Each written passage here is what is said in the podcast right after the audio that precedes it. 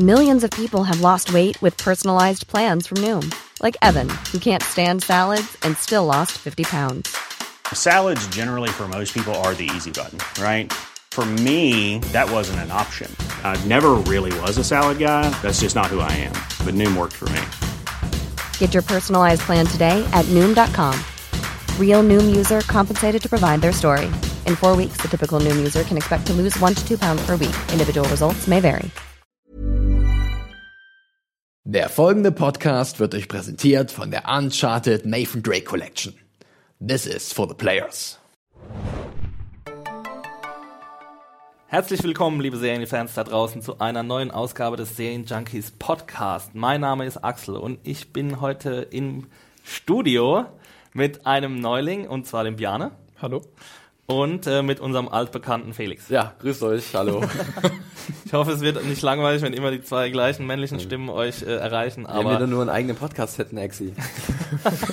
ich weiß nicht, vielleicht passiert es ja bald wieder. ich weiß auch nicht, gab es jemals, dass zwei Redakteure einen eigenen Podcast haben? Ich weiß nicht, ich erinnere es, mich nicht. Es kommt vielleicht wieder. Äh, falls ihr das erste Mal bei uns seid, ihr könnt alle unsere Podcast-Folgen unter serienjunkies.de slash podcast nachhören. Dort gibt es staffelbegleitende Podcasts zu The Walking Dead, zu Game of Thrones, zu Breaking Bad, der letzten Staffel. Ihr könnt dort diverse Abos abschließen über RSS-Feed, iTunes und YouTube. Äh, und wenn ihr Feedback an uns habt, dann schreibt uns doch bitte an podcast.serienjunkies.de. Darüber freuen wir uns. Ähm, und ja, wir haben heute unseren Prakti eingeladen, um über Fargo zu sprechen. Ich habe es mhm. noch gar nicht gesagt, über was wir eigentlich sprechen heute. Fargo, die zweite Staffel und ein bisschen auch über die ganze Serie. Und äh, ja, Bjane, du bist unser Prakti äh, seit einigen Wochen, Monaten. Ähm, wie war es denn bei dir? Wie ist denn deine Serien-Junkie-Karriere so verlaufen? Also die äh, quasi die Liebe oder das Interesse für gute Serien wurde mir quasi in der Schule ähm, so in die Wiege gelegt. Da hatte ich mhm. nämlich eine ganz tolle Deutschlehrerin, uh. die äh, einfach so total viel ähm, Interesse an amerikanischen Medien hatte, vor allem an Filmen und Serien. Und die hat uns auch ganz viel beigebracht. Twin Peaks, so ein bisschen Sopranos und so weiter. Wow. Und plötzlich nach einem Traum, ja, nach einer Traum, wirklich ein Traum, ja. Und ja. Äh, dementsprechend hat sich das dann bei mir auch weiterentwickelt, dass ich dann andere Sachen entdeckt habe, Mad Men, Breaking Bad und so weiter. Ja. ja, und wenn man dann so ein bisschen sich mit solchen äh, Serien beschäftigt, dann will man natürlich auch Hintergrundinfos wissen und die habe ich mir dann bei äh, Serienjunkies geholt und whoop, whoop.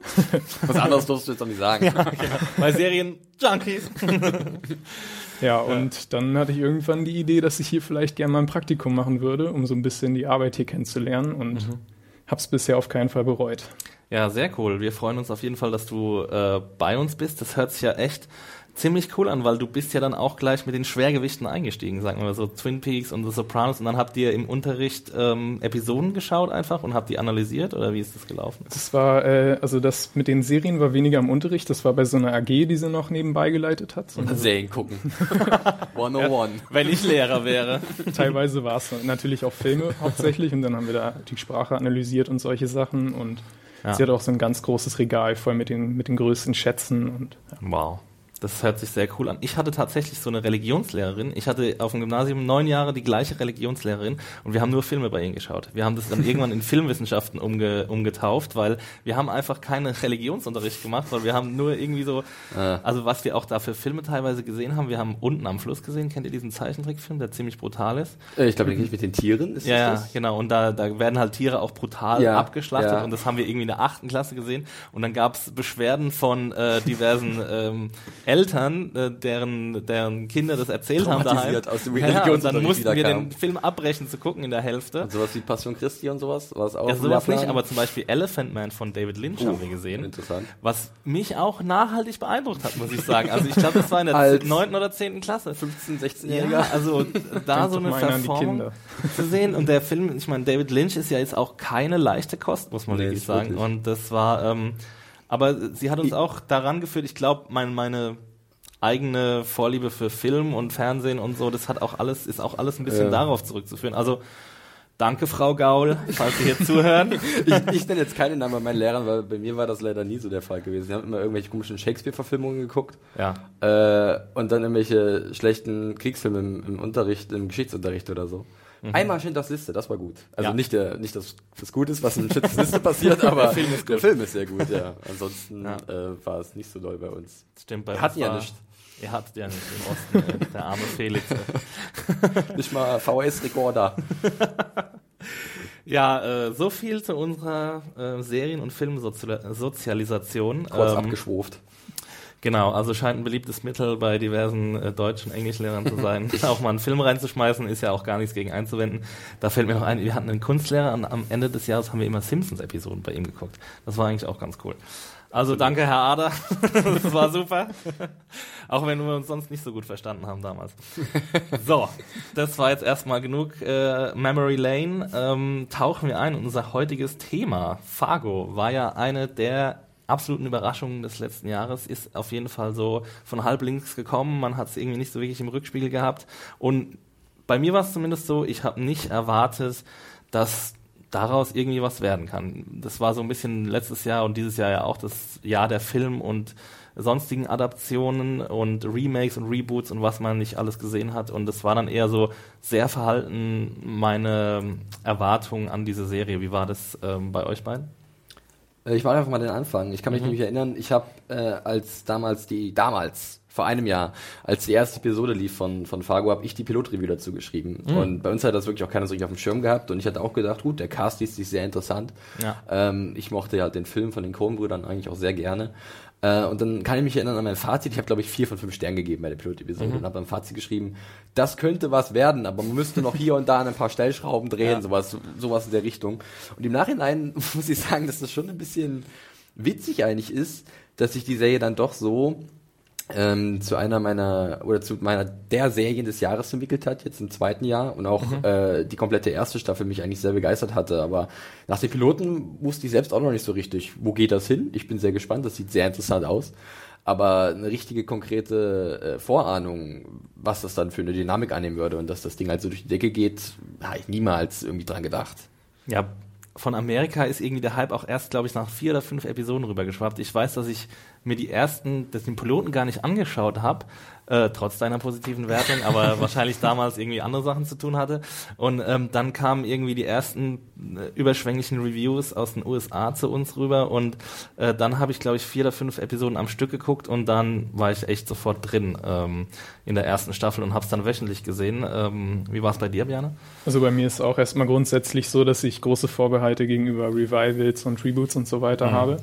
Aber bei Fargo war es dann wirklich so, dass sich dann einfach die Qualität durchgesetzt hat und dann kann das auch ein Revival sein, was man gut findet. Und also was mich noch mehr als die erste Staffel, die war bei mir nicht ganz so hoch im Kurs, weil ich da so ein bisschen mehr mit True Detective noch beschäftigt war, mhm. was ja so eine vergleichbare Serie ist. Ja. Aber jetzt im zweiten Jahr hat mich, die, hat mich die einfach vom Hocker gehauen und besonders auch, weil wahrscheinlich durch die zweite Staffel von True Detective, die so ein bisschen die Erwartungen äh, untertroffen hat, dann auch äh, die Haltung ein bisschen gedämpft war kam das irgendwie aus dem Nichts gefühlt und es war einfach ganz großartig. Ja. ja. es ist schon bemerkenswert, wie True Detective und Fargo dieses Jahr auseinandergegangen sind. Ähm, darüber können wir später auf jeden Fall äh, noch ein bisschen diskutieren. Ähm, wir wollen jetzt nicht uns allzu lange mit der ersten Staffel aufhalten, sondern direkt in die zweite Staffel gehen und vielleicht ähm, erstmal so ein bisschen sagen, ja, ähm, wie hat es uns gefallen im Vergleich auch vielleicht ein bisschen zur ersten Staffel? Es gibt ja es ist ja eine Anthologieserie, wissen wir ja. Ähm, das heißt, in jeder Staffel wird eine neue Geschichte erzählt, aber im Gegensatz zu True Detective, wo in der zweiten Staffel wirklich eine ganz neue Geschichte erzählt wurde, ähm, gibt es hier so ein verbindendes Element und das ist Lou Solverson, der in der ersten Staffel von Keith Carradine gespielt wurde. In der zweiten Staffel jetzt von Patrick Wilson und ähm, wir machen einen Zeitsprung um knapp 35 Jahre, 1979. 79 von 2006 nach. Ach, es war 2006, gut, mhm. dann waren es ja 27 Jahre. Ähm, ins Jahr 1979. Und ähm, ja, die Erwartungen waren diesmal sehr hoch im Vergleich zur ersten Staffel, weil ich glaube, bei vielen besten Listen war das Ding auf 1 letztes Jahr, bei uns jetzt glaube ich allen nicht unbedingt. Oder bei dir, Felix? Mm, nee, da war tatsächlich der Nick gewesen. Ah ja. ja. Ah ja. Der Felix muss wieder aus der Reihe spazieren. ja, Entschuldigung, ja. Nee, aber ist ja auch eine sehr gute Serie. Aber äh, ja, auf jeden Fall die Erwartungen dieses Jahr riesengroß. Ähm, Bjane, wie war es bei dir? Konnten sie erfüllt werden? Ja, auf jeden Fall. Also da, das kann man einfach nicht anders sagen. Ich war von der ersten Szene an komplett gefesselt, weil das auch mit so einer ganz besonderen Szene quasi gestartet ist, mit der man überhaupt nicht rechnen konnte. Und die erste mhm. Episode hat gleich die gesamte Handlung so gut eingeführt, dass man komplett drin war und jede Woche auf das nächste oder auf die nächste Folge hingefiebert hat. Mhm. Und äh, Felix? Ähm, ja, äh, da stimme ich absolut zu. Ähm, es war auch so, dass im Vorfeld natürlich viele Namen dann die Runde gemacht haben, wer denn in der zweiten Staffel zu sehen sein wird. Und da waren ja schon ein paar Kaliber dabei. Mhm. Ja, wie er immer liebevoll genannt wird, der Bürgermeister des Fernsehens, Ted Danson, oder wie wir ihn ja. gerade noch im Vorgespräch Ted Danson äh, genannt haben. ähm, Patrick Wilson natürlich, den man kennt aus diversen Spielfilmen oder auch aus dieser einen sehr guten Girls-Episode aus der ah, One Man's Trash. Genau, richtig. Mhm. Ähm, Bruce Campbell wurde als Ronald Reagan gecastet, was auch eine ja. sehr interessante Entscheidung war. Nick Offerman, ähm, Kirsten Dunst, von der ich lange nichts gesehen habe. Also mhm. Das letzte von ihr war wirklich so Melancholia von Lars von Trier. Mhm. Und da war ich auch sehr gespannt. Und das hat schon mal alles das so ein bisschen befeuert, dass man sich so dachte, hm, was kommt denn da auf uns zu? Ganz klar, die Erwartungen waren hoch und natürlich auch dieser Wechsel in eine ganz andere Zeitepoche. Äh, mhm. Einige Hörer wissen ja, dass ich ein Sucker vor äh, Period Pieces bin und ja. mir immer, mich immer sehr daran erfreue, wenn wir uns irgendwie mal ein bisschen durch die Menschheitsgeschichte bewegen und verschiedene Epochen kennenlernen. Und hier ging es halt dann in die 70er Jahre, beziehungsweise ans Ende der 70er Jahre, der Übergang in die 80er. Und äh, das fand ich schon von der Prämisse eigentlich sehr interessant. Und natürlich auch das, was ein bisschen angekündigt wurde in der ersten Staffel, dieses Massaker von Theo Falls 1979, was ja immer so geheimnisumwoben war und mhm. man nicht wirklich wusste, was verbirgt sich dahinter, was hat äh, das für einen Einfluss gehabt auf äh, Lou Serverson, also Keith Carradine in der ersten Staffel von Fargo. Das hat alles schon so ein bisschen dazu beigetragen, dass ich doch sehr erwartungsfroh war und diese Erwartungen wurden dementsprechend auch eigentlich komplett erfüllt. Ja, ich glaube, wir machen heute ein kleines Love-Fest aus diesem Podcast, habe ich den Eindruck. Es wird schwierig. Ähm vielleicht, wenn ihr kritische Punkte habt, bringt sie gerne nach vorne. Ich, habe hab, tatsächlich einen. Ich habe auch einen. ich habe ein bisschen nachgedacht vor dem Podcast. ähm, ja, ich habe ja auch die Reviews geschrieben. Es war, war immer schwierig, so Grund zu finden, warum man nicht einfach allen, Ster allen ähm, Episoden fünf Sterne gibt. Ich habe jetzt kürzlich mal bei AV Club äh, ge geguckt und da hat irgendwie auch jede Episode entweder ein A oder ein A minus. Also äh, es gab, gab da keine wirkliche wirklichen Durchhänger, vielleicht zwischendurch mal eine, eine Episode vielleicht war nicht ganz so stark wie die anderen. Aber ähm, ja, ihr habt es schon beide gesagt, dieses Zeitkolorit, das wird ja gleich direkt am Anfang eingefangen. Ähm, ähnlich wie bei The Leftovers, was ja auch so ein bisschen ein Zufall war. The Leftovers hat mit so einer zehnminütigen Sequenz angefangen, wo man nicht so wirklich wusste, was ist jetzt eigentlich los. Und genauso hat, ähm, hat die zweite Staffel von Fargo angefangen. Ich sage jetzt nochmal ganz kurz dazu, wir werden jetzt anfangen, die ganze Staffel zu spoilern. Wir werden uns ein bisschen so an den Ereignissen im Finale entlanghangeln und dadurch und da die, ähm, die einzelnen Figuren erkunden, äh, was die so für ein Schicksal ähm, erlebt haben. Aber wir fangen erstmal an mit etwas, ähm, ja, Außergewöhnlichem. Was sehen wir da am Anfang, äh, Bjane? Ja, wir sehen äh, quasi das Schlachtfeld, auf dem äh, CU Force stattgefunden hat. Mhm. Und ja, dort wird dann, da werden wir quasi reingeworfen, dass wir da erstmal eine Szene haben, die eigentlich nichts mit der, mit der restlichen Handlung und mit den äh, Hauptcharakteren zu tun hat, mhm. sondern äh, da steht dann nur eine Person und erzählt. Und es ist quasi, sind halt quasi Filmaufnahmen in genau. Schwarz-Weiß. Genau, ne? Richtig, ja. Und ähm, da wird auch gleich so angeteased, das ist ja auch ein Ronald Reagan-Film quasi, der da stattfindet. Und damit werden wir dann gleich, also ja, wie, wie war das für euch? Fandet ihr das irgendwie cool? Ähm, jetzt auch vielleicht im Vergleich zu The Leftovers bei, mit diesem äh, Höhlenmenschen-Anfang? Ähm, ich kann da nur sagen, dass ich halt das sehr zu schätzen wusste, sowohl bei The Leftovers als auch bei Fargo, dass beide Staffeln in ihrer zweiten Staffel jeweils ähm, sich Sachen getraut haben. Sie haben halt wirklich sich auf Experimente eingelassen, äh, visueller Natur äh, vor allem. Ähm, das ist bei Fargo, da werden wir bestimmt noch zu sprechen drauf kommen, gerade bei den ganzen Art, äh, Art und Weise, wie halt das Bild teilweise aufgeteilt wird durch irgendwelche, wie so ähm, Panels schon fast, die mhm. man aus irgendwelchen Comicheften kennt oder so. Ja. Und so einzelne Blenden und dass dann mal eine Schwarz-Weiß-Aufnahme drin ist oder äh, die, die Übergänge zu, zu gewissen Szenen, also in der neunten Episode, in der vorletzten, gibt es so ein Framing-Device in Form einer, eines Buches, ja, äh, was, was halt was ganz Neues ist, was Unverbrauchtes. Und das ähm, rechne ich halt so einer Serie wie Fargo extrem hoch an.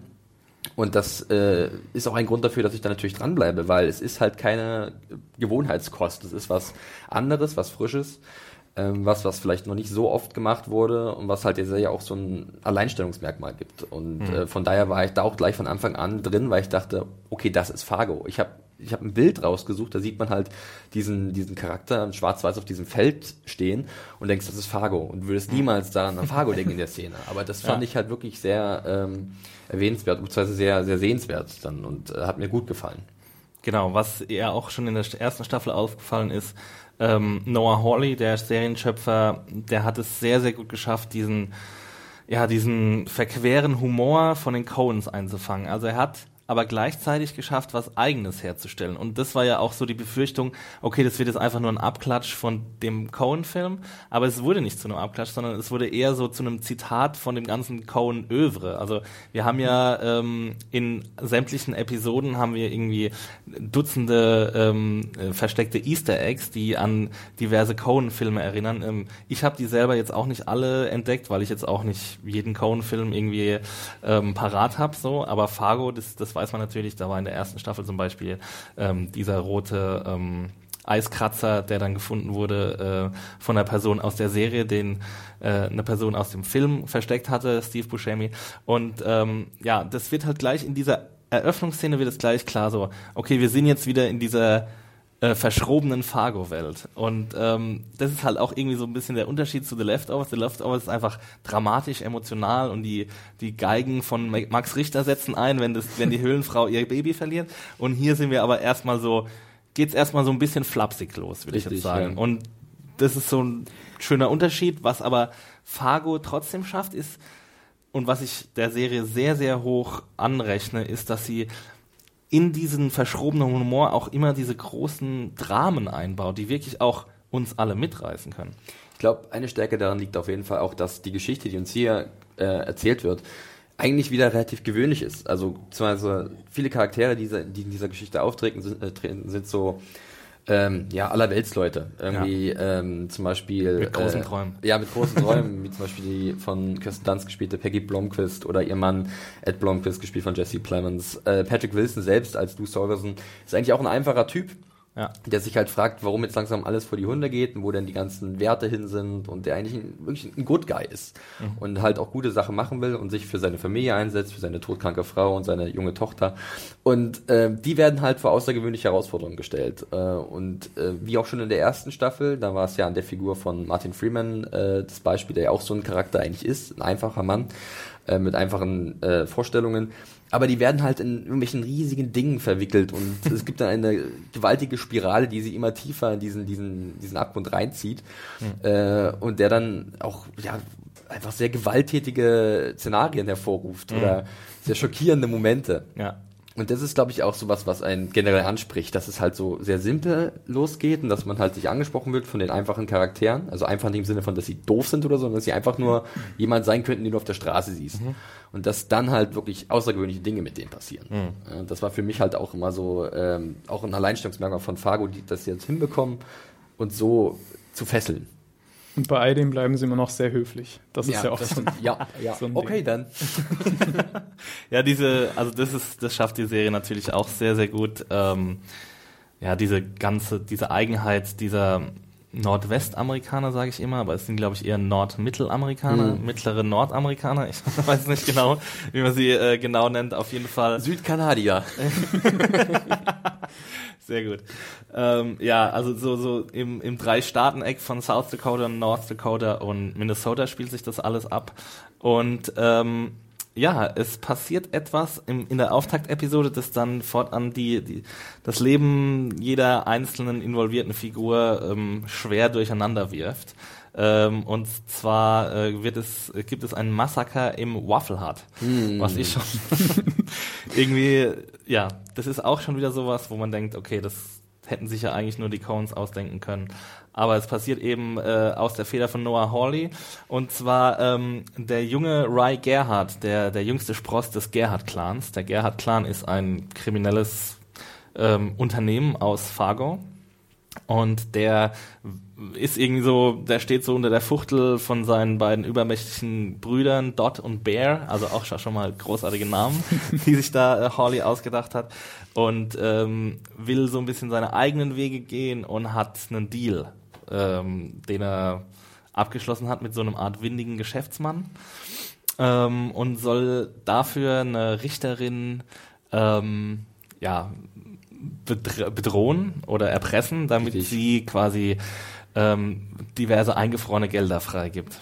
Und das ganze Unterfangen geht dann ziemlich schief. Ja. Ry versucht äh, zu fliehen und wird dann während der Flucht von äh, einem Auto erfasst. Mhm. Und in diesem Auto sitzt die gute Peggy Blomqvist, eine Kosmetikerin oder äh, Friseurin äh, in dem kleinen Örtchen Luverne. Luverne. Und äh, ja, sie ist dann halt auf einmal mittendrin äh, in diesem riesigen Scharmützel, in dem halt die Gerhard versuchen zu erklären, wie Rye ums Leben gekommen ist, äh, was vielleicht ein größeres Verbrechersyndikat aus Kansas City damit zu tun hat. Oder nur aus Kansas? Kommen sie aus Kansas City direkt? Ich denke, sie kommen aus Kansas ja, ne? City. Das fand ich ähm, auch ein bisschen komisch. Wie fandet ihr, dass das Syndikat Kansas City hieß? Also ich, ich, ich weiß nicht, weil es, es gibt die, den Ort Kansas City ja. und dann gibt es das Syndikat Kansas City. Ja. Also und am Schluss sehen wir ja auch, dass es ja so eine richtige Organisation ist. Es ist eine also, Firma eigentlich. Ne? mit mit. Steckuhr wahrscheinlich unten am Eingang. Ja, wirklich mit Steckuhr. Also, ja. Ähm. Ja, und sie werden halt, oh, äh, Peggy wird dann mit ihrem Mann halt in diesem riesigen Ding verwickelt. Oh, und auf der anderen Seite wiederum haben auch die Gesetzeshüter äh, viel zu tun, also in Person von Lou Solverson oder von seinem Schwiegervater Hank Larson. Mhm. Ähm, und äh, ja, es passiert, also es, es ist eigentlich, es fängt wie gesagt klein an und dann geht das so viele verschiedene Wege. Und die werden halt das ist das Erstaunliche, halt auch innerhalb von zehn Episoden alle wahnsinnig rund und schlüssig äh, erzählt und, und zusammengeführt im Endeffekt zu einem großen Ganzen. Und äh, das muss man auch, äh, glaube ich, sagen, dann, dass, dass, dass ich zolle dem Noah Harley da Respekt und auch seinen Adjutanten wahrscheinlich im Writing Room. Er hat ja dieses Jahr, letztes Jahr hat er noch alle Episoden geschrieben und dieses Jahr hat er einige Aufgaben auch abgegeben. Genau, und äh, dass sie dann doch so gut den Überblick behalten haben, weil es ist schon kompliziert, die ganzen Namen richtig äh, sich zu merken und die Verbindungen zwischen den einzelnen Parteien äh, zu erkennen und irgendwie in Einklang miteinander zu bringen. Genau. Also Peggy hat äh, den, die, die Leiche von Rye, oder er lebt noch ein bisschen, der Rye, ja. hat sie, äh, und sie fährt dann so seelenruhig, das ist auch eine grandiose Szene, ja. sie fährt dann so, also es passiert dieser Unfall und dann fährt sie mit ihm äh, quasi in ihrer Windschutzscheibe äh, stecken, fährt sie so seelenruhig nach Hause, macht eine Abbiegung nach links und fährt in die Garage und sagt erstmal nichts. Ne? Und äh, Ed, äh, nichts ahnend, irgendwie davon träumend, dass er mal die Metzgerei übernimmt, in der er arbeitet äh, gerade. Das ist so ähm, sein ja, Spießertraum, sage ich jetzt einfach mal, oder sein Kleinstadttraum. Er wünscht sich eigentlich nichts er anderes. Er möchte unbedingt der Butcher von Laverne werden. Ja, er lebt. genau. ähm, und er wird es sogar. Äh, ja, und, und ähm, sie schafft es dann, ihn zu überreden. Also erstmal ähm, bringt er bringt er Ryan endgültig um, weil er angegriffen wird von ihm und sie schafft es dann, äh, ihn da, davon abzuhalten, zur Polizei zu gehen und den äh, sich der Leiche zu entledigen, was auch zu einer sehr denkwürdigen Szene führt, ähm, wie ähm, wie Ed die Leiche im, im Fleischwolf irgendwie sich entledigt. Eine gewisse Referenz an den Fargo-Film auch wieder, wo eine genau. vergleichbare Szene mit einem äh, Häcksler Häcksler, ja, genau, so ein, so ein Woodchopper. Ja, Woodchopper, genau, ja. Ja. ähm, ja, und von da nimmt, nimmt es, ähm, nimmt das Unglück für die, für die Familie Blomquist ihren Lauf. Und äh, das liegt aber auch dran, dass, dass Peggy so eine, so eine, ja, sie hat so einen inneren Wunsch, was, also Bjane, was, was macht, was, ähm, was zeichnet sie denn aus oder was, was ist es denn, das sie antreibt? Also vom Gefühl her, obwohl man sie nicht so nennen kann, sieht sie sich, glaube ich, als sehr feministische Frau. Und mhm. ihr Traum ist es eigentlich, etwas viel, viel Größeres zu sein als das, was sie ist. Ja. Und man hat so ein bisschen das Gefühl, dass ihre gesamte Persönlichkeit irgendwie aus irgendwelchen Selbsthilfebüchern und Ratgebern und mhm. irgendwelchen Meditationssachen, was weiß ich, aus irgendeinem Hokuspokus zusammengebastelt ist. Und mhm. dementsprechend ist ihr äh, Selbstbewusstsein auch total aufgeblasen, ohne jeden Grund. Und sie lebt in einer kompletten Traumwelt und wirkt dadurch äh, komplett verrückt.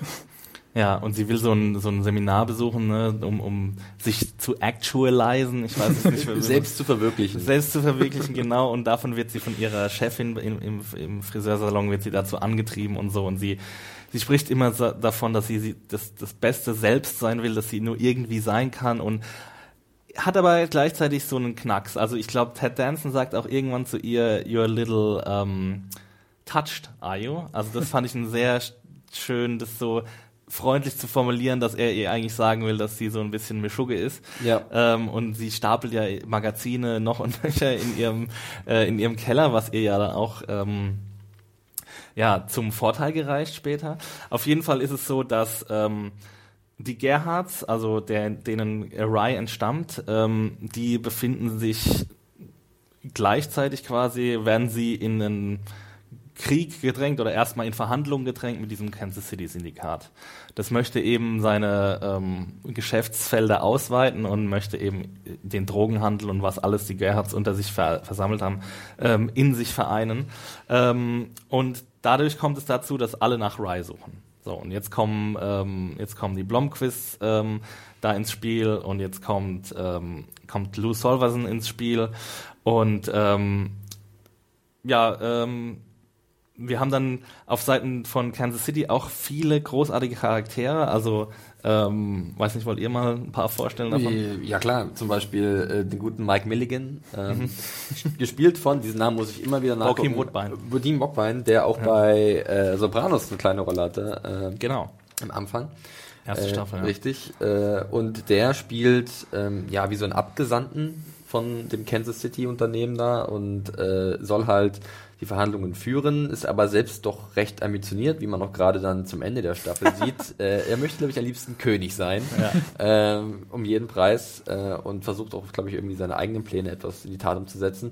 Und er wird halt als Mann vor Ort dann äh, in diesen Konflikt mit den Gerhards ähm, reingezogen. Ist auch selbst ein sehr interessanter und spezieller Charakter. Ja. Er hat eine Vorliebe, äh, Vorliebe für diverse Gedichte, mhm. äh, die er immer wieder gerne rezitiert. Er hat auch so eine Silberzunge, möchte man fast sagen. Also er kann sich sehr gut ausdrücken. Er ist so ein bisschen der Boyd Crowder von Fargo. So ein bisschen, ja, stimmt, richtig. Ja, er ist auch sehr... Und Win Duffy auch, Entschuldigung, weil er hat ja auch diese ah, Pistole, ne? Mm, stimmt. Genau, stimmt, äh, er, ist, er, ist, auch sehr stilsicher gekleidet. Er hat so ein, kann man das einen leichten Afro nennen? Wie nennt man diese Frisur? Es ist eine äh, 70er Jahre Frisur. Eine 70er Jahre Frisur. the 70s are over, man. Richtig, aber er kleidet sich trotzdem wie ein äh, ja, Western-Typ irgendwie mit so einer ja. Brosche und, und sehr farbenfrohen Anzügen. Äh, und ja, er ist ja wirklich auch irgendwas, er hat auch was ganz Besonderes, ja. Und er wird halt dann auch in diesen Konflikt reingezogen.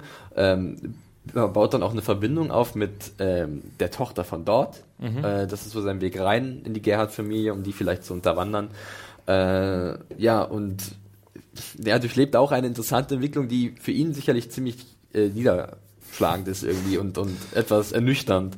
Denn er ist noch so, glaube ich, einer vom alten Schlag, der halt gerne was Großes selbst erschaffen will und was Großes kontrollieren möchte und wenn man sich dann seine letzte Szene in äh, dieser Staffel anschaut, als er in einem, sagen wir, dreimal drei großen Büro äh, hinter einem Schreibtisch Platz nimmt ja. äh, und den Dienst für das Kansas City Unternehmen antritt, äh, und nicht vergessen, er muss bald golfen gehen. ähm, dann, dann, ist es schon, es ist, es hat, ist auch wieder so auf eigene Art und Weise urkomisch. Es ist urkomisch. Es ist wirklich wahnsinnig witzig, aber mir tut der Charakter in dem Moment auch leid, weil ich dachte so, er ist ein Fiesling, er hat wahnsinnig viele Leute auf dem Gewissen wahrscheinlich in seinem Leben. Wir haben auch gesehen, dass er viele Leute umgebracht hat, kaltblütig. Ähm, und dann aber das alles kriegt er halt das für das. Nicht, was ja, genau richtig. Das ist der, ja. der Ertrag, den er im Endeffekt hat. Ne? Das ist schon äh, Wahnsinn. Das aber, ist schon, ja, sorry. Aber trotzdem wird er, glaube ich, mit diesem neuen Job auch relativ erfolgreich sein, so gut wie er reden kann und wie charmant er ist. Wahrscheinlich. Ich denke auch, dass auch er gelingen. sehr anpassungsfähig ist und das ist ja auch eine seiner Stärken. Ich glaube, der kann schnell aus, äh, sagen wir mal, Fäkalien Gold machen. Ich würde aus, von diesem Spin-off würde ich jede einzelne Episode verschlingen. Ich wäre eher für das Spin-off, äh, ich glaube, das kommt von den werten Kollegen aus den USA, der Seven Wall, äh, Breakfast King of Loyola. Ach, natürlich. Äh, Nick Offerman, ja. ja genau. äh, Better Call Carl. Carl Weathers. Carl Weathers, ja. Ja, äh, der ist leider am Ende nicht mehr so oft vorgekommen. Ne? Ähm, der hatte seinen großen Auftritt in der Mitte der Staffel, ähm, als er es geschafft hat, ähm, eine Gerhard-Delegation unter Führung von Rye davon abzuhalten, dass äh, ähm, Bär. Von Bär, ja. sorry. Äh, ja, danke. Ähm, davon abzuhalten, dass ähm, die Polizeistation von Laverne, ähm, wo Bärs Sohn Charlie einsitzt, ähm, zu stürmen.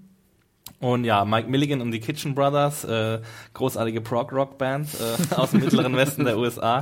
Also die Kitchen Brothers sind zwei stumme, äh, ja, Killer, die kein einziges Wort sagen. Ich glaube, einer überlebt bis zum Finale und der sagt dann irgendwie, lässt dann so ein kurzes Grun Grunzen raus, aber das war's dann auch schon.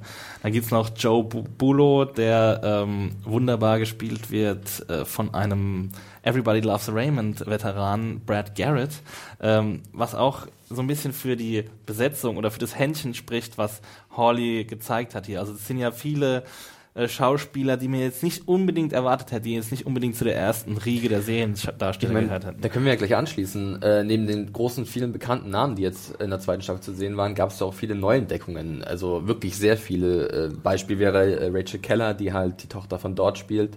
Äh, Ja. Simone, ähm, die sich, glaube ich, in viele Herzen von, von diversen Kritikern gespielt hat mit ihren Leistungen. Oder Völlig ein zu Recht. furchtbares Ende findet. Ein furchtbares Ende findet. Die besteht Mom deserves the best, and there's no better place to shop for Mother's Day than Whole Foods Market. They're your destination for unbeatable savings, from premium gifts to show-stopping flowers and irresistible desserts. Start by saving 33% with Prime on all body care and candles. Then get a 15-stem bunch of tulips for just $9.99 each with Prime. Round out Mom's menu with festive rosé, irresistible berry chantilly cake, and more special treats. Come celebrate Mother's Day at Whole Foods Market. Kriegen wir auch im Finale. Ähm, Mhm. Dann muss ich auch äh, sagen, dass natürlich vielleicht die Figur der Staffel, äh, der gute Hansi, äh, gespielt von Zan McClernon, Mhm. ähm, auch ein unbeschriebenes Blatt war für mich. Ich habe gelesen, dass er irgendwie vier Staffeln bei Longmire zu sehen war. Bei uns guckt nur, glaube ich, Loreen. Mariano. Und Marianne guckt auch noch Longmire. Große. Longmire-Fan. Äh, und er war wirklich für mich auch eine wahnsinnig große Entdeckung. Ja. Und äh, auch diese vielen Kleinrollen. Es gibt halt äh, eine Figur mit dem Namen Noreen, die in Oh, dem Noreen Butcher-Shop arbeitet. Vanderslice, der Name, der geht einem wirklich runter wie Öl.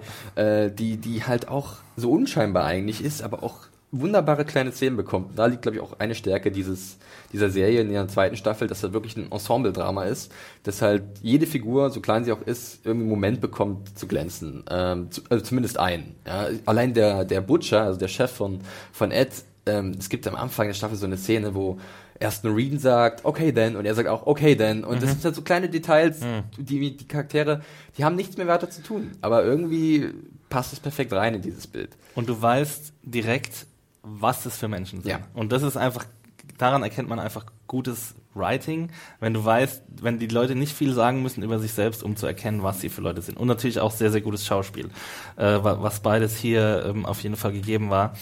Ähm, ich würde sagen, wir reden später nochmal über Lieblingsfiguren und ähm, würden jetzt erstmal so ein bisschen gegen Ende des Staff, ähm, zu Ende de, der Staffel kommen. Ähm, die Episode The Castle, ähm, in der ist ja alles so ein bisschen kulminiert. Es ist dann schließlich zum Massacre at Sioux Falls gekommen.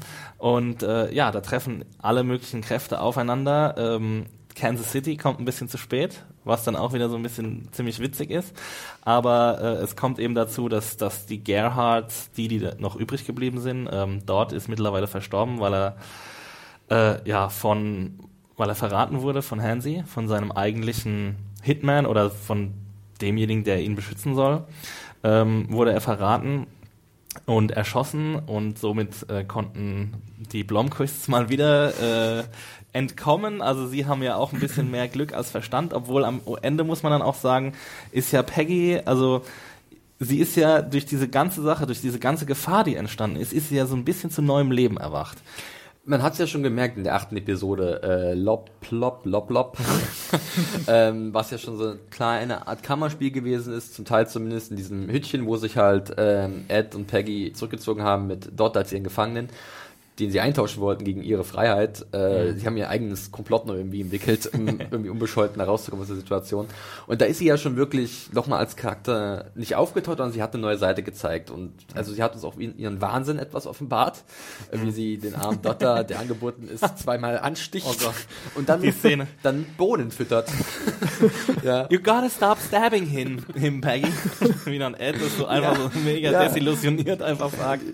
Und, und, und äh, da ging es ja schon los und da war ja auch dann äh, war ja der, der Beginn ähm, dieser, dieser Halluzination, die sie dann im Finale hatte, äh, diese Vorstellung, Ja. dass sie halt äh, Hansi äh, ihnen auf, der, Schl- auf den Spuren ist und sie werden ausgeräuchert und sie muss jetzt irgendwie raus und sie stellt sich äh, diesem äh, puren Bösen, was da vor der Tür steht.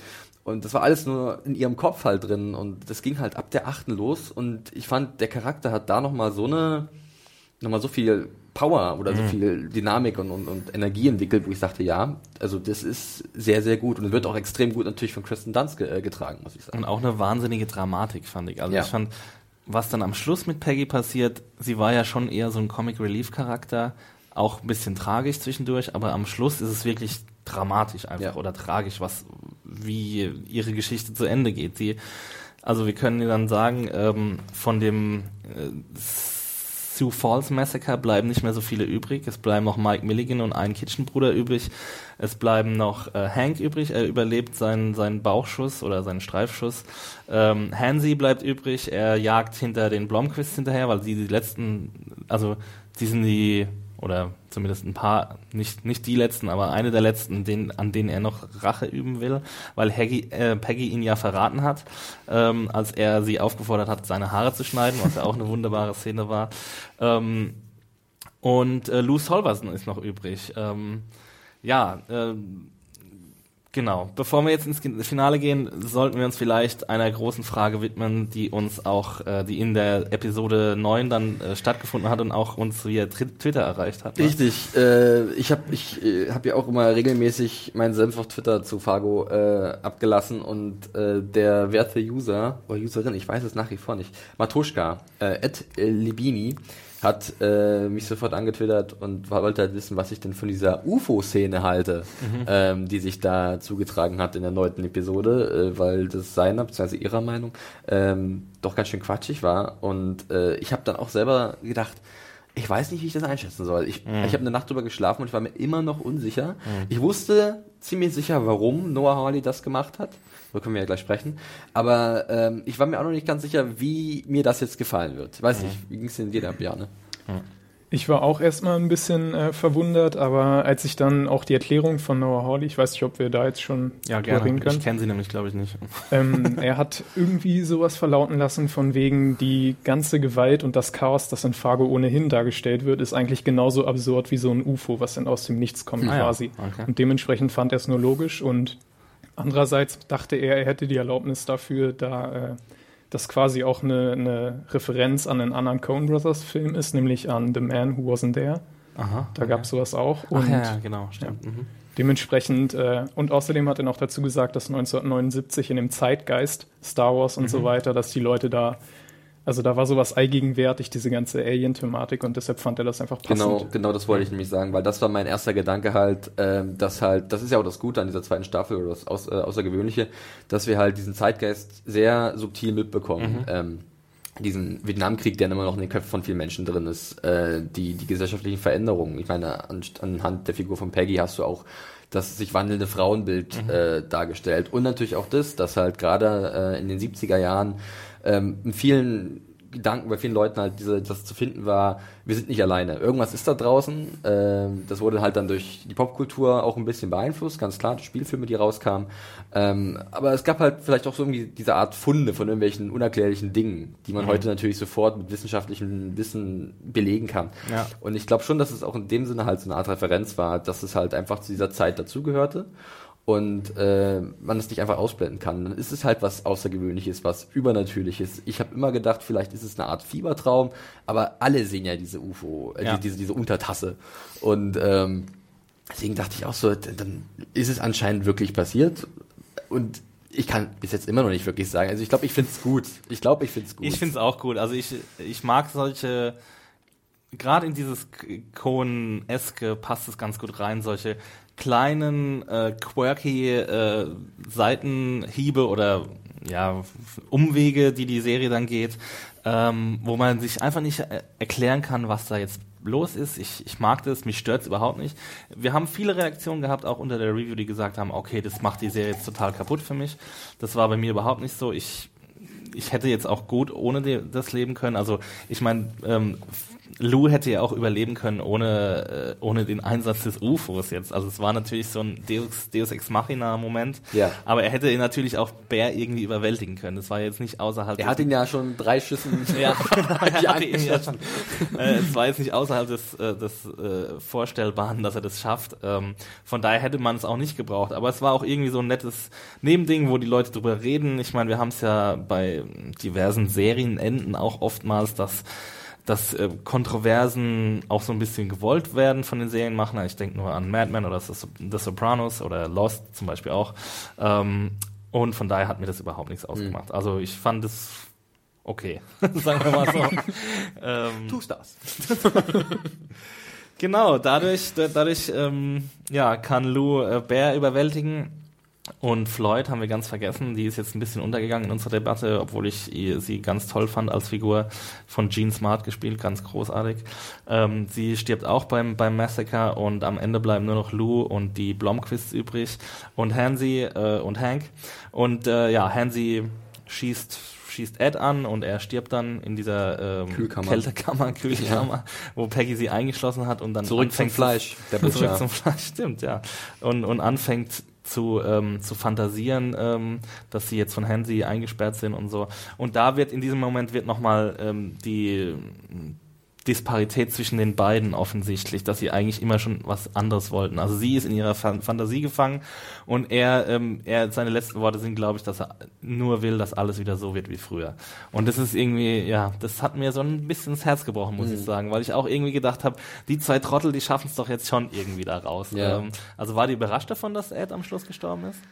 Ähm, ich war nicht äh, krass überrascht, muss ich sagen. Ich fand es natürlich auch tragisch. Äh, ich hatte mal mit irgendwas in der Richtung halt gerechnet. Äh, und ich fand es im Endeffekt natürlich auch eine wunderbar konsequente und äh, ja, gute Entscheidung, die sich ausgezahlt hat. Mhm. Weil eben genau diese Gefühle in mir geweckt wurden, die du gerade angesprochen hast. Wo man sich dachte, es ist eigentlich ist es ja ein drolliges Pärchen, sind wir mal ganz ehrlich. in ihrer Kleinstadt, irgendwo in äh, Nebraska ist das? Nee, Minnesota. Äh, Minnesota, mhm. halt vor sich hinlebt und ist natürlich auch tragisch, dass die Frau sich nicht verwirklichen kann und dass sie halt irgendwie andere Vorstellungen hat.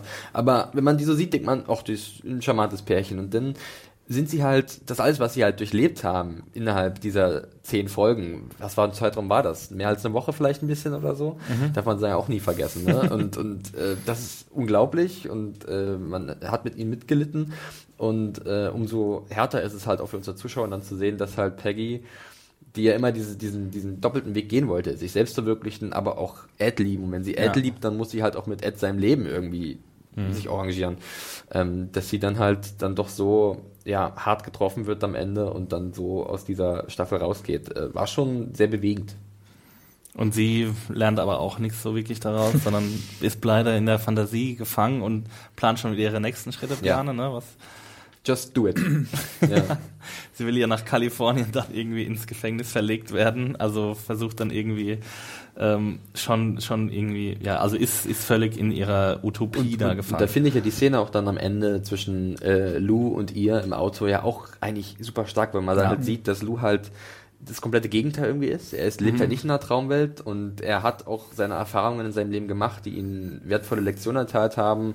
Er erzählt ja dann Geschichten aus seinem äh, Vietnamkrieg, wo er stationiert war, ähm, wie halt dann der Krieg beendet war und alle wollten das Land fliehen. Mhm. Ähm, und, und er spricht da vom Privilege of mhm. ähm, eine Familie zu haben. Genau, äh, also des, es ist kein des Burden, Vaters und, und keine Bürde, sondern es ist ein Privileg. Richtig, ja. äh, das, das Vatersein oder das Ehemannsein, das ist halt keine Last oder sowas, wirklich keine Bürde, sondern tatsächlich tatsächlich ein Privileg und äh, ich fand es auch dann, sie wird ja davon eingeholt irgendwie so ein bisschen. Sie mhm. wird ja dann, sie verstummt ja dann auch so ein bisschen. Mhm. Ich weiß nicht, ob es dann für sie im Moment äh, der, der Läuterung ist oder dass sie erkennt, was Ed eigentlich die ganze Zeit vorhatte. Er hat immer, immer für sie Sachen mhm. getan und wollte eigentlich immer ihr helfen. Ähm, und, und sie hat halt äh, ja, das vielleicht nicht richtig wahrgenommen. Ne? Ohne ihr jetzt die Schuld dafür zu geben, um Gottes Willen, aber es ist halt extrem komplex und ich kann irgendwie alle Seiten sehr gut nachvollziehen. Und das zeichnet ja auch das gute Writing aus, um bei ja. diesem Begriff zu bleiben, was die, halt äh, da betrieben wurde. Die Ambivalenz ist auf jeden Fall da. Ähm, ob ja, ob sie daraus lernen wird, werden wir wahrscheinlich nie erfahren. Ja. Aber man muss auch dazu sagen, sie hat ja dann so, einen, so eine Art feministischen Ausbruch auch im Auto mhm. und ähm, er ist da sehr rabiat, geht sehr rabiat dagegen vor. Muss man natürlich auch sagen, dass er ein Mann aus einer anderen Generation Vollkommen ist, richtig, dass ja. wir wahrscheinlich heutzutage gegenüber solchen Äußerungen von Peggy nicht sagen, also nicht so harsch reagieren. Das würden. ist korrekt, ja. Ähm, ja. Äh, Nein, bloß in der Situation und in der Zeit ist es halt. Ja verständlich für mich, wie halt diese Reaktionen dann ablaufen. Ja. Und er hat ja auch äh, große Sorge um seine Ehefrau, ähm, die ja so halb im Sterben liegt. Wir wissen von der ersten Staffel, dass sie nicht überleben wird, dass, dass Molly, äh, ihre gemeinsame Tochter, ohne, also weit, weite, über weite Strecken ohne ihre Mutter aufwachsen wird. Ähm, aber für mich war es jetzt auch nochmal eine spannende Frage am Schluss. Wird er rechtzeitig nach Hause kommen? Um ähm, seiner, seiner Ehefrau Betsy von Christine Milioti, auch großartig gespielt, ähm, nochmal ein echtes Lebewohl sagen zu können. Das war für mich so echt so eine der Schlüsselfragen vor dem Schluss. Und ähm, sie kriegen so eine Art von Happy End würde ich jetzt mal sagen. Also er kommt rechtzeitig nach Hause und es sieht wohl auch so aus, dass ihre Medikamente, die sie bekommen hat, hat äh, in so einer Art ähm, Probedurchlauf keine, keine Placebos waren, sondern die richtigen. Und ja, wir wissen jetzt nicht, wann, wann stirbt sie ungefähr, wahrscheinlich in den nächsten Jahren, weil wir auch ähm, am Anfang der Episode übrigens auch eine sehr schöne Sequenz ja. sehen, wir eine, einen Traum von Molly, ähm, wie sie ihre Zukunft quasi ausmalt.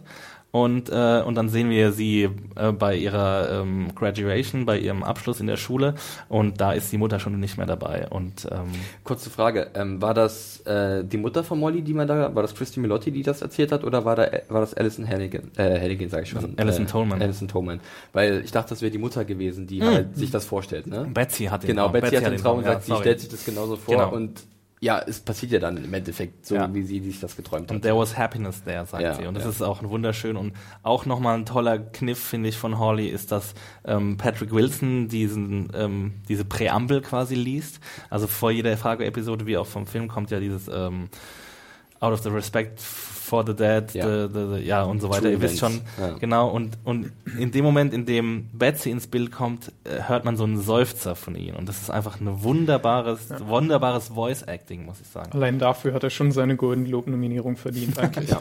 Genau, und, und ich fand auch gerade am Anfang, jetzt wo du es nochmal ansprichst, ist gut, dass du sagst, äh, wir sehen ja am Anfang auch alle toten Gerhards. Mhm. Im Endeffekt muss man sich vor Augen führen, innerhalb von zehn Episoden wurde eine Familie ausgelöscht. Ja. Also es, es gibt, gibt nur noch Charlie, Charlie, der im Gefängnis sitzt oder ja. so. Ähm, und, und wir hatten, das kann man ja sagen, wir haben ja extrem viel Spaß mit dieser Staffel gehabt. Ja. Auch mit der Gewalt, die wir gesehen haben, weil die so äh, also direkt kommt und aus mhm. dem Nichts und gnadenlos ist. Und das hat ja auch einen gewissen, ähm, ja, amüsanten Charakter. Aber man fühlt sich irgendwie nochmal daran erinnert, dass wir so viel Tod eigentlich diese Staffel gesehen haben. Ja. Und das ist und also die, gerade dieses Voice Acting von Patrick Wilson ruft das nochmal in Erinnerung und wir sehen die Bilder von den ganzen Verstorbenen.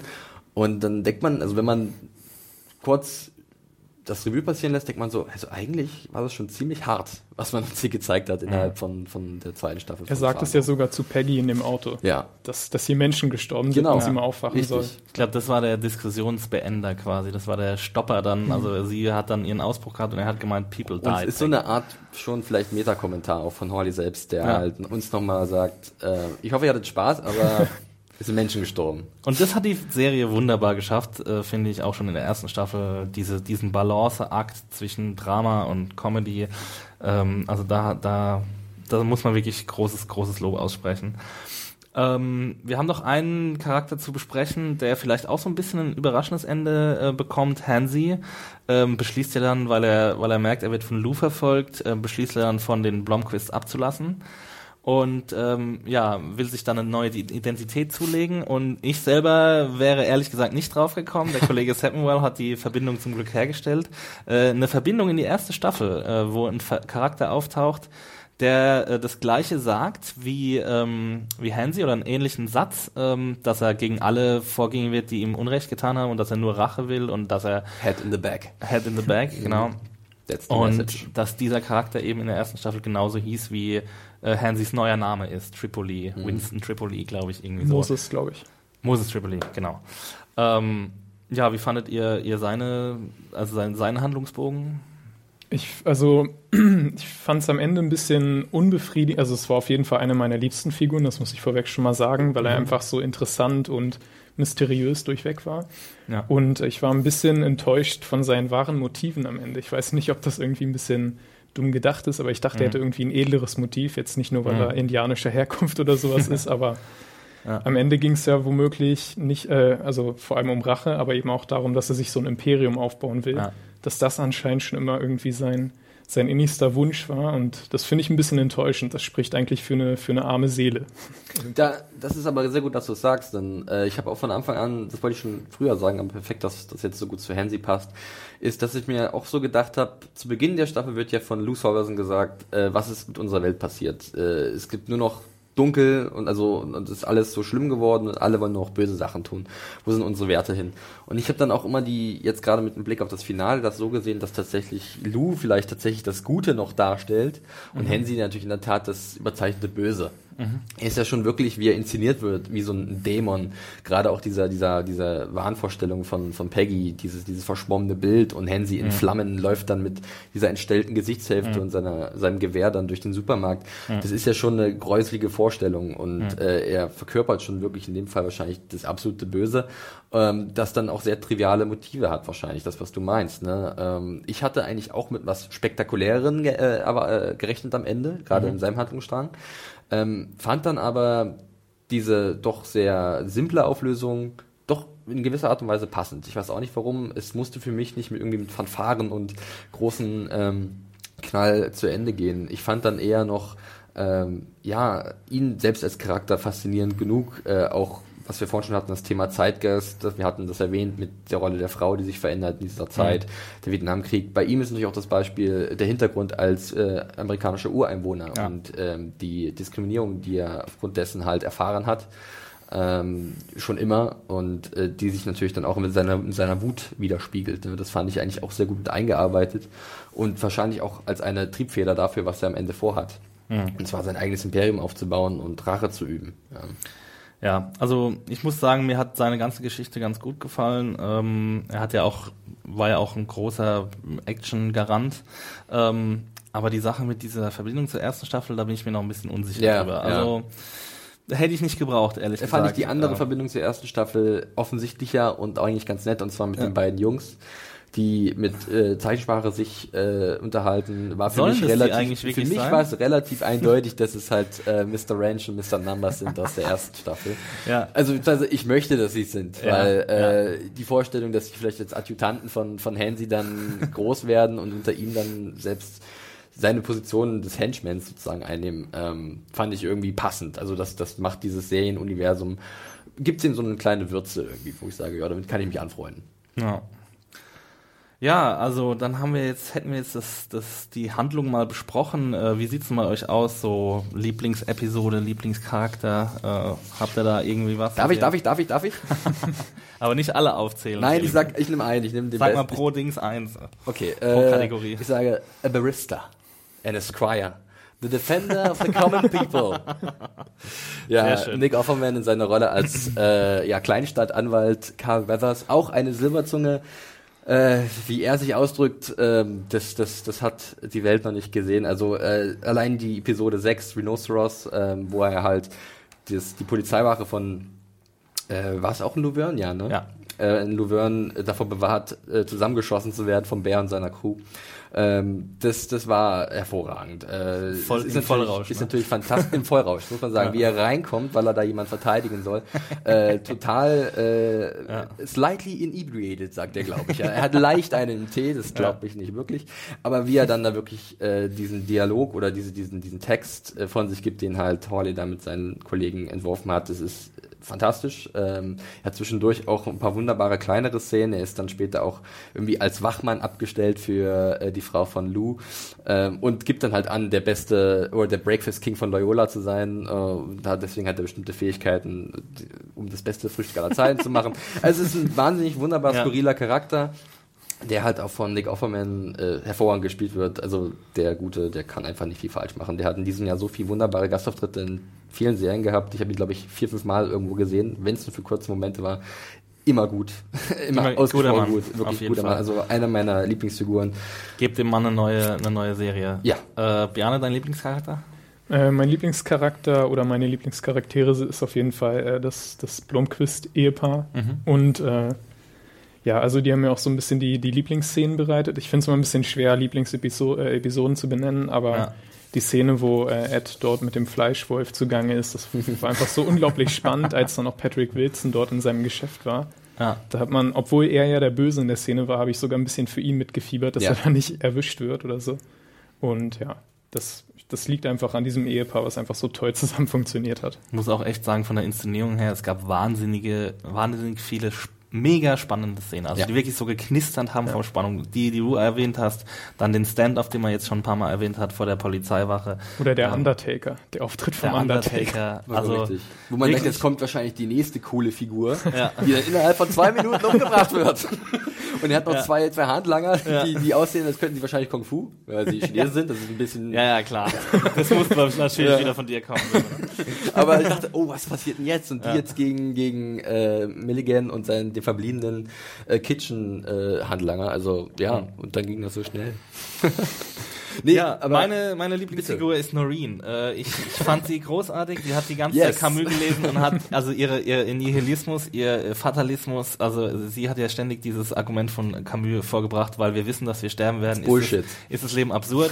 Und dann kommt, ähm, kommt Betsy mit diesem wunderbaren Gegenargument, äh, he didn't have a six-year-old Ja. und so und und das, also diesen Austausch, ich weiß nicht, da, das fand ich, das hat mich einfach super berührt und dass Noreen dann auch einfach so ein großer Charakter wird und am Schluss über Betsy wacht und, und sie, also über ihr wacht, während sie schläft mit ihrer Tochter im Bett. Das waren alles wirklich wunderbare Bilder und einen kleinen Shoutout geht noch raus an Ted Danson und, und. Hank, weil ich den so großartig fand und das mit seiner, die Auflösung von seiner Zeichensprache, das fand ich auch einfach wunderbar, weil er wir gesagt müssen hat, einfach mehr reden. wir müssen einfach mehr reden. Es liegt an der Kommunikation und er versucht so eine Art Esperanto mit Zeichen äh, Ja. zu, zu äh, erstellen und das ist einfach, ähm, ja, also und sowas könnte ja kitschig sein, aber es wurde zu keiner Sekunde kitschig. Und, Ja. ähm, Jetzt, wo du gerade Tendenz noch erwähnt hast, muss ich natürlich auch die eine Szene noch äh, erwähnen, äh, wo äh, dort äh, ja den Blomqvist ans Leder will und sich Ted dann, äh, Ted sag ich schon, Hank äh, schützend auf die Veranda stellt und er ist halt kompletter Unterzahl und sagt, ah, hier kommst du aber eigentlich nicht rein. Und du siehst halt nur diesen, was ist es, dieser Ja. elektrische Ja, ja, ja. Kuh-Treiber, was ist das, dieser, dieser Schlagstock mit, so mit Elektroschock auf, aufblitzen, heißt es ja, auf Englisch. und, und, äh, und, und Hank bewahrt halt die Ruhe. Er ist auch ein super cooler Charakter, der halt auch perfekt natürlich in diese Welt von Fargo reinpasst, mit seiner gelassenen Art, ähm, aber auch jemand ist, der halt anpackt. Wir haben halt viele Leute gesehen, die anpacken in dieser Serie und in dieser Staffel. Also es gab dieses krasse Gegenbeispiel, diesen Polizisten aus Fargo, ähm, der äh, Ben Schmidt. Ben Schmidt, ja. ja. Wo sie ihm auch immer sagen, du bist einfach kein guter Cop. you know you're a shit cop, Aber right? ich werde doch demnächst befördert. So schlecht Ja. kann ich doch nicht sein. Ja. Am Ende natürlich hat er auch so ein bisschen seine äh, Wiederauferstehung und äh, engagiert sich natürlich mit, dass alles irgendwie glatt läuft. Und er ist ja auch in der ersten Staffel der Vorgesetzte von Alison Tolman, Genau. von äh, Molly. Richtig, ja. Ja, Nee, das verlieren wir noch ein paar Sätze zur technischen Umsetzung. Ja, unbedingt. Ich, ja, ich würde sagen, ist grandios. Es war tolle Farben, einfach äh, auch diese diese vielen Einstellungen mit ähm, mit Splitscreens und Slow-Mos und ähm, Wie, und wie, wie verspielt das auch war. Teilweise also in der letzten Episode ist mir das aufgefallen bei diesen Splitscreens, wie das Ja. irgendwann ad absurdum getrieben wurde, dass irgendwie der linke Bildschirm irgendwie nur fünf Grad anders eingestellt war als der rechte Bildschirm, also komplett sinnlos äh, quasi wieder. Genial. Es gab auch äh, zwischendurch in einer Episode, ich weiß nicht mehr, welche genau es war, auf jeden Fall war es das, als ähm, Ed bei, glaube ich, äh, Milligan angerufen hatte oder bei den Gerhards und halt Ja. sagen wollte, wir haben dort. Und gleichzeitig hat aber Peggy sich äh, unterhalten mit äh, ihrer Arbeitskollegin aus dem Kosmet- Kosmetiksalon und die wurde halt von Hansi bedroht. Und dann hattest du halt so drei Ja. gro gleich große Die Bilder und und, auseinander alle haben telefoniert und das wurde und das, das, das sind einfach nur so Spielereien wirklich ähm, die, die, die das thematisch so wunderbar miteinander verknüpfen und die man so selten in letzter Zeit gesehen hat. Und das hat mir schon sehr viel Spaß gemacht. Genauso wie, ich werde das auch nicht vergessen, das war eine Befragungsszene oder so eine Verhörung von äh, Floyd, äh, von Hank und einem seiner Kollegen aus Fargo. Und man sieht halt durch ein Fenster dann in den Verhörraum rein und es sieht aus wie so ein Gemälde eigentlich, was an der Wand hängt. Und die drei Charaktere sitzen halt am Tisch und unterhalten sich. Du hörst halt keine Stimmen, keinen Dialog. Und das sind halt einfach Einfälle, wo ich sage, wunderbar. Also sowas sieht man viel zu selten. So ein bisschen Kreativität, äh, wenn das vielleicht auf dem, wenn du es jemand pitchen würdest, nicht so kreativ sie anhört, aber man sieht es halt zu selten. Und das war, da hat halt Fargo wirklich viele wunderbare Sachen gemacht, die unscheinbar teilweise sind und die man, glaube ich, gerade auch beim zweiten Mal gucken noch mal mehr zu schätzen weiß, weil vielleicht da auch erst auffallen. Auf jeden Fall. Leute, Schaut euch Fargo an. Von uns allen drei gibt's glaube ich, die wärmste Empfehlung, die man nur Die aussprechen Musik, kann. die Musik, ich muss noch die Die Musik erwähnen. Ich weiß, die Zeit drängt, aber oh, ich bin ja so ein. Ach, vergiss. Ja, der Soundtrack ist auch grandios. äh, auch herrlich. deswegen kann man, kann man sich das alles äh, anschauen. Es ist eine wunderbare Serie. Wir wissen alle nicht genau, ob wir sie auf eins oder zwei oder drei setzen. Eins. Ja, eins, eins, eins. Ähm, ja, mal gucken. Ich bin noch am überlegen. Björn ist, glaube ich, auch noch am überlegen. Eine dritte Staffel ist schon bestellt. Sie kommt leider erst wahrscheinlich 2017. Bis dahin müssen wir uns gedulden und die zweite Staffel uns Ein Jahr ohne. Fargo. Wir werden uns nicht bis 2017 verabschieden. Wir werden ähm, noch für euch zu hören sein in diesem Jahr. Es wird noch einen kleinen Star Wars Podcast geben. Ganz es wird klein. noch einen The Wire Kennt Staffel ihr 4 Star Wars? Podcast geben. Ansonsten bewertet uns bitte bei YouTube, iTunes ähm, und abonniert uns und schreibt uns Feedback an podcast.serienjunkies.de. Genau. Ansonsten könnt ihr äh, uns bei Twitter erreichen. Felix. Äh, mich wie immer unter dem Handle John Ferrari. Bjane, bist du bei Twitter? Äh, ich bin bei Twitter, aber nur ein Sehr bisschen. Äh, Bojack Botman heiße ich da. Bojack Botman, sehr guter Name äh, bei Bockman. Twitter. Bockman, ach so, ja, das macht Sinn. ähm, Folgt Bjane. genau. Folgt Bjane Und ähm, dir. und mir unter Max Stilecht. Ähm, wir sind raus fürs Erste, ähm, hören uns bald wieder, hören uns im Jahr, neuen Jahr wieder. Ja. Ja. Frohe Weihnachten, Ja. guten Rutsch. Okay, dann. Okay, dann. äh, und ja, wir hören uns. Ja, Bis macht's dann. gut. Tschüss. Ciao. Tschüss.